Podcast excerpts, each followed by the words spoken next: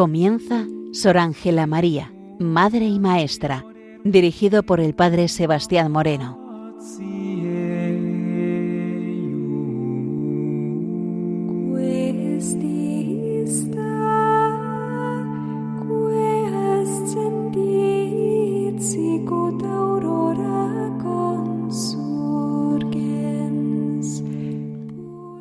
Muy buenos días nos de Dios. Aquí comienza en Radio María Sor Ángela María de la Concepción, hija de Santa Teresa de Jesús y reformadora de la Orden Trinitaria, con el objetivo de presentar a los oyentes la figura y el mensaje de esta hija de la Iglesia. Continuamos con la biografía de esta religiosa para luego posteriormente en la segunda parte del programa poder adentrarnos dentro de algunos puntos importantes dentro de sus escritos. Comenzamos un apartado que podemos titular Vivencias religiosas y vocación. Ángela, en el atardecer de su vida, recuerda su niñez, el 13 de abril del año 1688 y le da gracias a Dios por haberla criado entre padres cristianos que le enseñaron la santa fe. Ella ha recibido de Dios merced sobrenatural y ante tanta gracia recibida de Dios, ella le responde, Tuya soy, para ti nací, y así lo que quieras de mí. Palabras que desde siendo niña traía muy de continuo en la boca, porque así me lo enseñaba mi padre. El ambiente religioso marca su infancia. Con una sobrina suya, que era de casi la misma edad, juegan a hacer ermitas y monasterios. Repite que quiere ser monja de verdad, que un hermano suyo será sacerdote y tendrá dinero para entrar de monja. Y desde muy niña mama su devoción a Santa Teresa de Jesús. Siendo ella de seis, siete años, ya se daba cuenta de las vanidades de las cosas del mundo, y ante un posible casamiento, ella dice que todo puede faltarme con la muerte. Y esto es lo que va madurando en su infancia y en su adolescencia. Por aquella época ya el Señor me volvía y andaba siempre latiendo con los impulsos de retiro. No le va a faltar su confesor que la dirija y quien siempre estará cercano. Será Juan Marroquino Paradas. Incluso cuando se traslada a vivir a Villoria, va a mantener con Juan Marroquino una fuerte relación epistolar, al igual que a veces se desplaza a Villoria a atenderla espiritualmente. Presagio de su vocación ya se ve en esta manera de ver y de vivir su infancia y su adolescencia. A la edad de trece años, hace ante su confesor marroquino en la iglesia de San Pedro de Villoria voto de castidad y de ser religiosa. Estamos ante un tema que no lo olvidaba a lo largo de su vida, por lo que lo ha pensado bastante. La idea de ser monja trinitaria le alegraba y se le va grabando. Así estaba preparada para su gran compromiso con Dios. Su primera experiencia mística la tuvo por este tiempo y en esta iglesia oyendo misa con devoción. Sentí de repente a Cristo Señor nuestro dentro de mí y que reclinaba la cabeza sobre mi corazón, teniéndola coronada de espinas. Me quedé sin saber de mí, ni qué era lo que me pasaba, ni entendí, ni lo entendí en muchos años. Y es que en torno a los trece años, según nos dice Sor Ángela en su manuscrito llamado Virillas, cuando Dios empezó a tomar posesión de su corazón. Y tras esta experiencia mística, le pide a Dios que las espinas de su corona constituyeran una cerca de su propio corazón y que no le entrara nada que pudiera ofender al Señor. Así que el Señor va tomando protagonismo en la vida adolescente de Ángela. Pero al no haber trinitaria descalzas, sino calzadas, se le va quitando la idea de serlo, pues sabía que Dios la llamaba a un camino de mayor perfección. Ella creía que dentro de la orden trinitaria no había descalzas. Es entonces cuando su hermano Alonso se empeña en que sea carmelita Y esto se corrobora con aquello de que tenía yo gran devoción con mi madre Santa Teresa, que esto lo mamé con la leche. Por este tiempo, ella tuvo un sueño premonitorio de su vida religiosa y que con el tiempo se dio cuenta de que todo pasó al pie de la letra.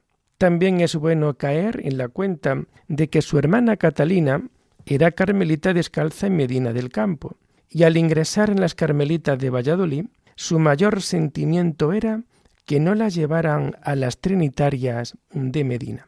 Y toda esta realidad la vive tocada con el tema de visiones y de sueños, que luego se cumplen en su vida como la entrada y la salida de las carmelitas y de las trinitarias. También como jovencita de su tiempo, no le faltaron las proposiciones de matrimonio, que fueron tres. Una por mediación de una criada que conocía a un joven. Pero Ángela, al verse acosada por él en el jardín de la casa, se fue corriendo a la calle. Una segunda ocasión a través de su hermano sacerdote Alonso. Aquí fue su propia madre la que se opuso en esta situación, ya que el pretendiente era un caballero de Salamanca. La tercera, cuando ella quería ya ser monja y era un amigo de su hermano Francisco el pretendiente, y la madre sí gustaba gustosa de este matrimonio. Cuando Ángela hablaba con su hermano, le dice que tiene que romper los votos hechos, pero su hermano, movido por Dios, le responde que si toma estado de religión, le darás gusto a Dios, mucho ejemplo a todos, y lograrás la mayor felicidad en esta vida. A lo que Ángel le dice, despídele, porque yo quiero ser religiosa. En todo este tiempo, en todo esto estuvo siempre la mano de Dios. Incluso los hermanos, que eran contrarios a que su hermana fuese monja, terminarán pagando la dote y todo lo necesario para ser monja. Por tanto, una mujer que supera los intentos de casarla, una persona profundamente religiosa, llena de ideas de trascendencia y desengaño, avisos de sueños, visiones de su vida futura, los consejos de su confesor. En aquella época, la mayor perfección se encontraba en los movimientos de descalzos, y ya sólo le quedaba poder concretar un lugar y una entrada en un convento.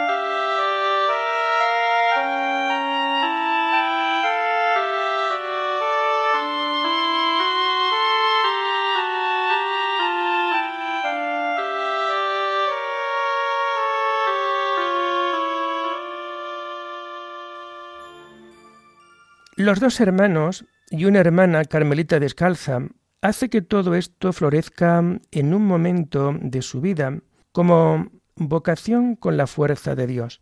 Ángela se puso en contacto con el confesor de su hermana Catalina y le comunica su vocación, quien a su vez habla con su hermano, quien aunque enfadado, acepta que sea religiosa. Se decidió que entrara en Salamanca, pero allí y tras quince días de diligencia oportuna para su ingreso, se decidió que entrara en Valladolid. El padre provincial de los carmelitas descalzos acepta que ingrese en Valladolid. Ella siempre tuvo la oposición de su madre. Por esta época su madre cayó enferma y Ángela la estuvo cuidando durante toda su enfermedad.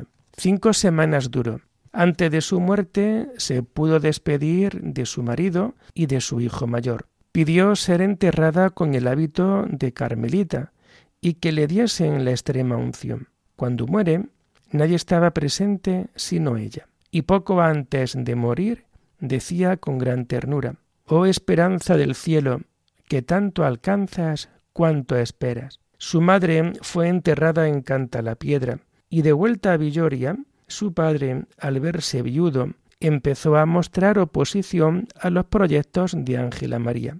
En su soledad no quería prescindir de su hija pequeña, pero también se afligió Ángela María, que su padre decidió preparar rápidamente su partida. La mano poderosa de Dios le dio fuerza para superar los sentimientos familiares y no afligirse en, tan emotivas despedidas. El padre, tras darle su bendición, derramó copiosas lágrimas en la cabeza de su hija. Vi lo que nunca había visto en él, ni cuando murió mi madre, con ser tan grande su dolor. Camino de Valladolid pasaron por Cantalapiedra, y allí se despidió del resto de sus familiares. Partieron a Medina del Campo para despedirse de su hermana Catalina, y sintió gran desconsuelo y lloró mucho porque no le llevaron a las Trinitarias por temor a que se quedase allí.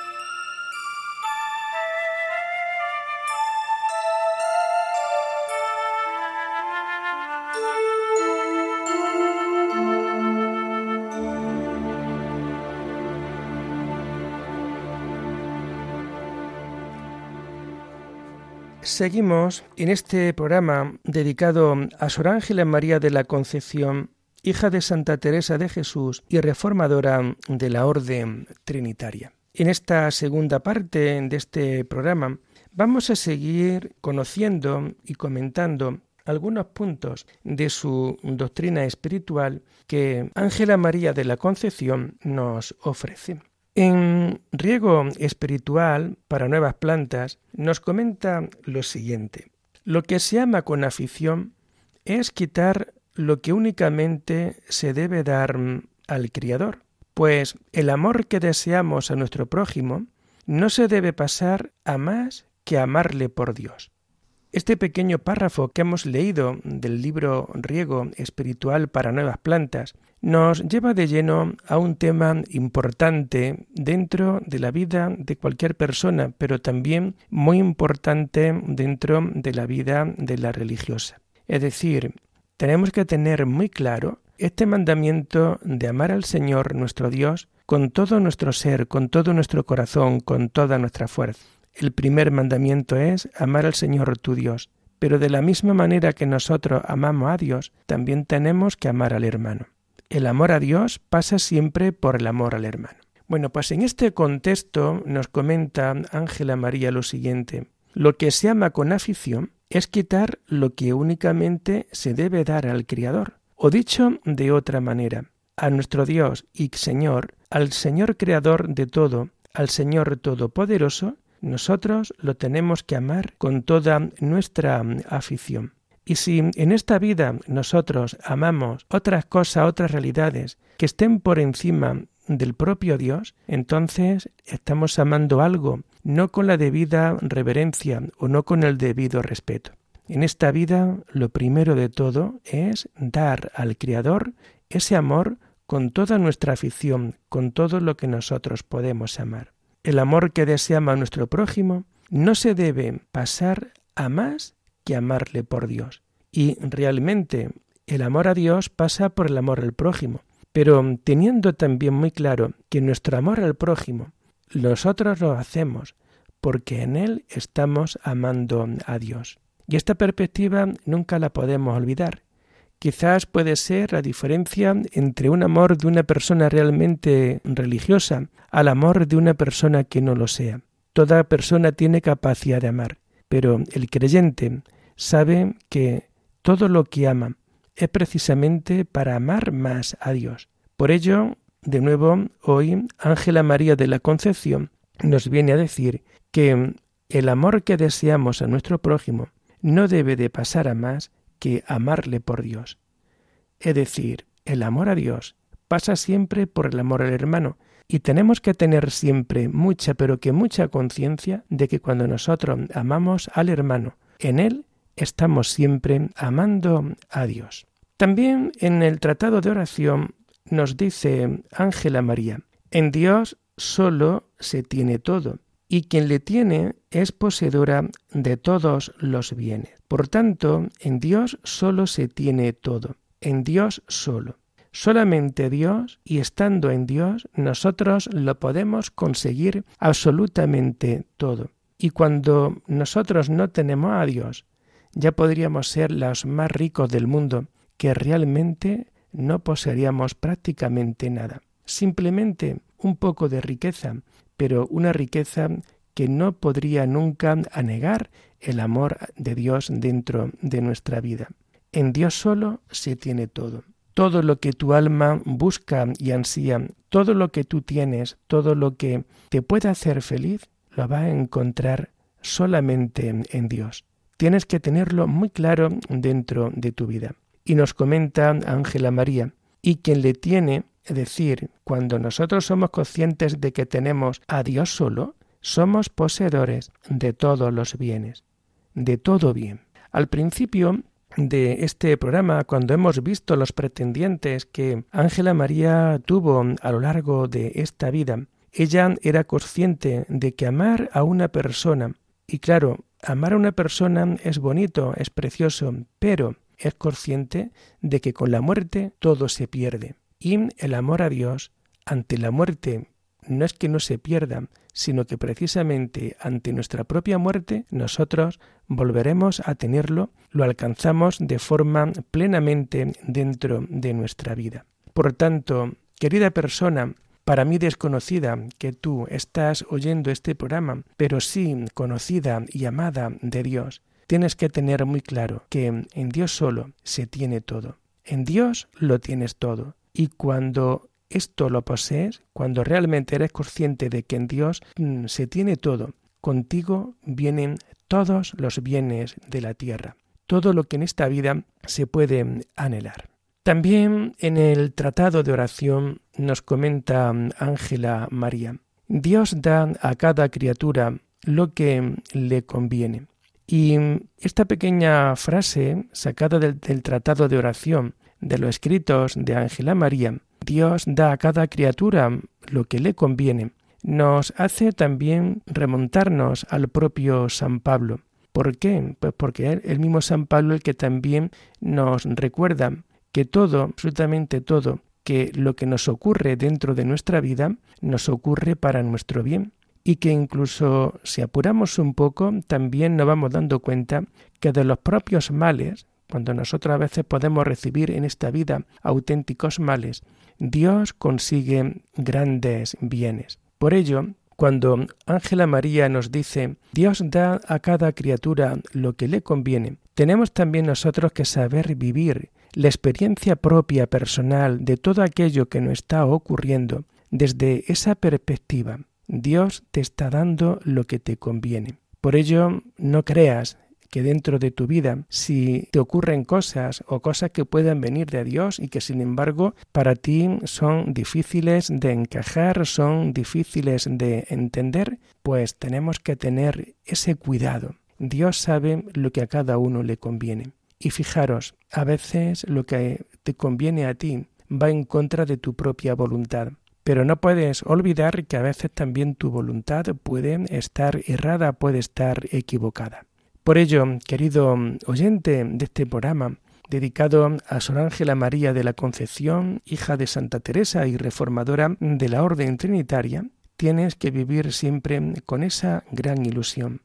Dios te da lo que más te conviene, y aunque tú a veces no lo puedas entender. También todo esto nos puede acercar a aquella poesía de Santa Teresa, en donde Santa Teresa viene a decir, Vuestra soy, para vos nací, ¿qué mandáis hacer de mí?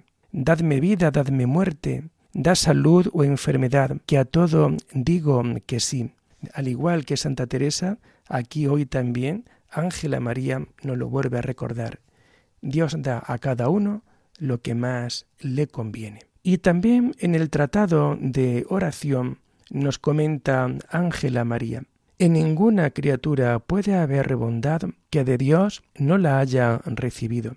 Bonita apreciación la que en esta mañana Ángela María nos hace recordar dentro de nuestra vida. Precisamente pues porque la bondad es algo que nosotros buscamos dentro de cualquier amistad y dentro también de cualquier relación. La bondad, bien, hacer bien.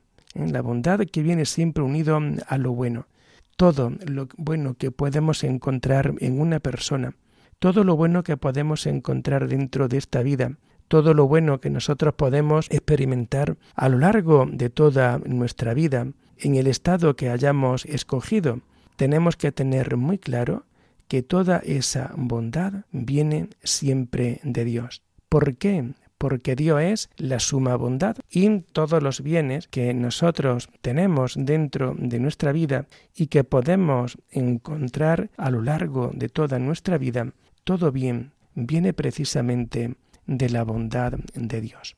En el Tratado de Virtudes también Ángela María nos dice, solo el buscar a Dios y lo que a Él puede llevarnos es verdadera prudencia. Ella habla mucho en torno al tema de la prudencia y conforme nos vayamos introduciendo dentro de esta gran religiosa eh, trinitaria, nos iremos dando cuenta como habla bastante de la virtud de la prudencia. Hoy también Ángela María nos recuerda cómo sólo el buscar a Dios y lo que a Él nos puede llevar es siempre verdadera prudencia. Busca a Dios dentro de tu vida. Una de las constantes dentro de la vida consagrada y sobre todo dentro de la vida monástica es precisamente buscar el rostro de Dios. Tenemos que saber buscar el rostro de Dios dentro de nuestra vida. Por tanto, buscar a Dios y lo que nos puede llevar precisamente a Él es siempre la verdadera prudencia. No te salgas de este camino prudente. Intenta buscar a Dios, intenta responder a su llamada. Lo demás nos sobra dentro de esta vida. Lo que pueda ocurrir nos sobra dentro de esta vida. Es el Señor realmente a quien nosotros tenemos que ir buscando y buscarlo desde la prudencia. Y también en el Tratado de Virtudes nos comenta Sor Ángela María de la Concepción, solo hemos de querer que nos gobierne Dios. O dicho también de otra manera, solamente nosotros tenemos que desear cumplir la voluntad de Dios dentro de nuestra vida. Tenemos que dejar a Dios ser realmente Dios dentro de nuestra vida, dentro de nuestro ser.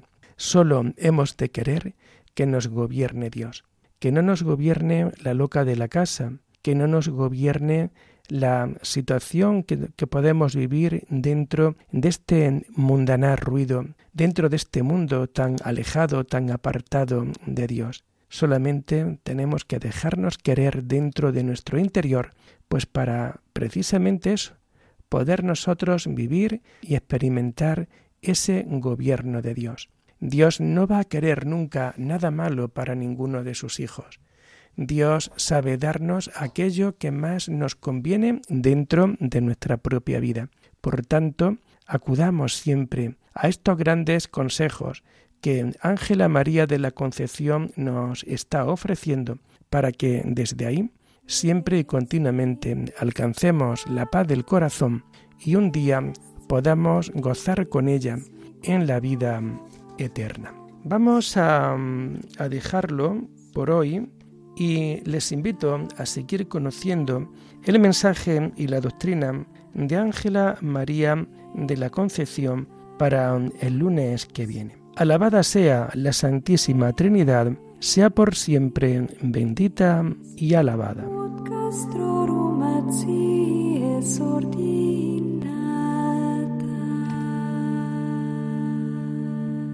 Han escuchado en Radio María Sor Ángela María, Madre y Maestra, con el Padre Sebastián Moreno.